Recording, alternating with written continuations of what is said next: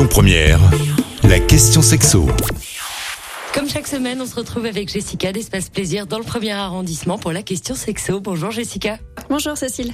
Aujourd'hui, on va parler d'un sujet qui touche à la fois les adultes, mais majoritairement les ados, les sextos et nudes. Alors, vous l'aurez compris, ce sont des messages érotiques. Hein, ça peut être des sextos, des photos dénudées ou des vidéos érotiques. Le but, faire monter l'excitation et pimenter les relations.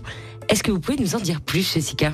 Oui, effectivement, ce phénomène, euh, on l'a vu, a beaucoup augmenté ces dernières années avec les différents confinements, puisque du coup, les gens n'étaient pas forcément ensemble, si c'était pas une relation où les gens vivaient ensemble. Mais aussi, on le remarque, du coup, ça devient très tendance à cause de, des médias, tout ça, des réseaux sociaux. Il y a aussi une hypersexualisation des très jeunes euh, adultes, voire des très jeunes adolescents. Et donc, effectivement, voilà, c'est un phénomène qui est très présent chez les adultes, mais beaucoup chez les adolescents. On estime qu'il y a à peu près 34% des Français de plus de 30 ans qui ont déjà envoyé un nude euh, ou, des sextos réguliers à leur partenaire. Donc jusque-là, tout va bien. Mais par contre, ces chiffres vont exploser chez les très jeunes, euh, chez les moins de 18 ans notamment, donc parce que du coup, ils ont déjà accès euh, à tout ça.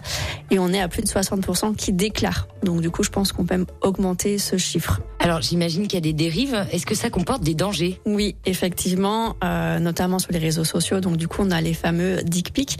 Donc ce sont des photos euh, des, des, parties génitales qu'on va envoyer du coup à une personne, mais sans son consentement. Euh, donc là, il y a plus de 50% des, adolescents en ont reçu et malheureusement ne le signalent pas. Donc du coup, euh, on va recevoir des photos sans cesse de, dick pics et c'est vraiment pas, agréable à regarder.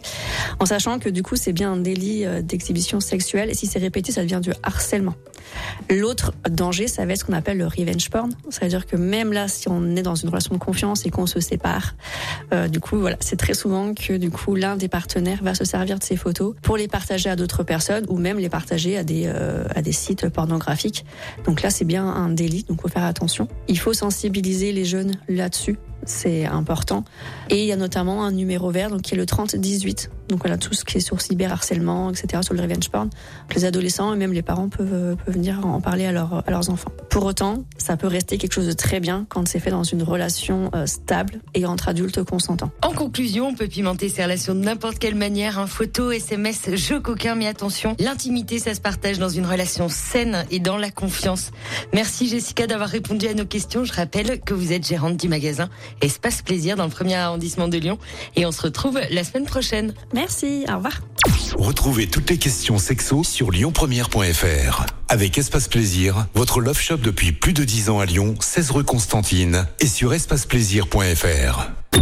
Écoutez votre radio Lyon Première en direct sur l'application Lyon Première, lyonpremière.fr et bien sûr à Lyon sur 90.2 FM et en DAB+. Lyon Première